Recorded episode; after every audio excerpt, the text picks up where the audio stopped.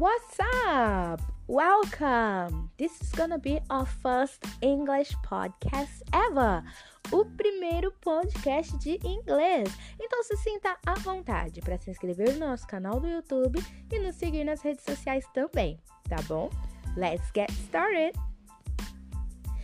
Aprender inglês sozinho, para alguns, pode parecer um verdadeiro nightmare, né?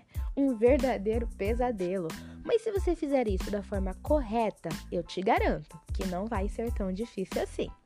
Eu trouxe aqui no episódio de hoje três dicas para você finalmente começar a estudar sozinho.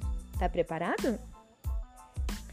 A primeira dica é: defina qual é o seu objetivo. Como assim, Sheila? Você precisa saber por que você quer aprender esse idioma. Quando você consegue encontrar uma razão, when you get a reason, você tem motivação e acaba encontrando um norte para você seguir. É para trabalho? É para lazer? Você quer morar fora, fazer um intercâmbio? O que você quer? Think about it. Quando você encontrar, isso vai ser o que vai te permitir a se manter firme no seu, na sua jornada, se manter firme no seu objetivo. Dica número 2: conecte-se com a língua.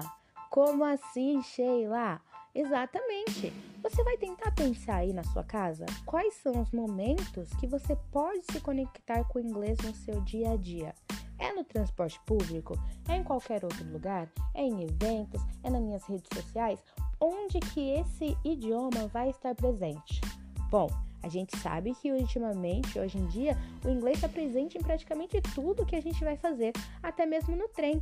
Às vezes a gente consegue encontrar uma plaquinha que tem a transcrição em português e logo embaixo a tradução em inglês. Então não é desculpa, né?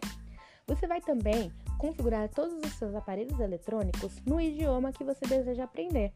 Dessa forma, você vai estar em constante contato, nem que seja com aquelas mensagens automáticas, né? Então, e agora? Vamos fazer isso? Dica número 3: seja ativo no seu aprendizado. Como assim?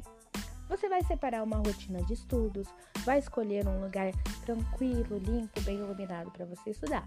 Vai fazer tudo isso. Mas é extremamente importante que você seja totalmente responsável pelo seu aprendizado. Surgiu uma dúvida? Anote na hora que ela, sumir, que ela surgir, porque depois você vai esquecer. Faça pausas regulares, se alimente bem.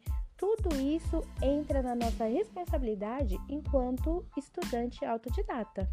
Beleza? Muito obrigada pela sua presença no episódio de hoje. Espero ter ajudado.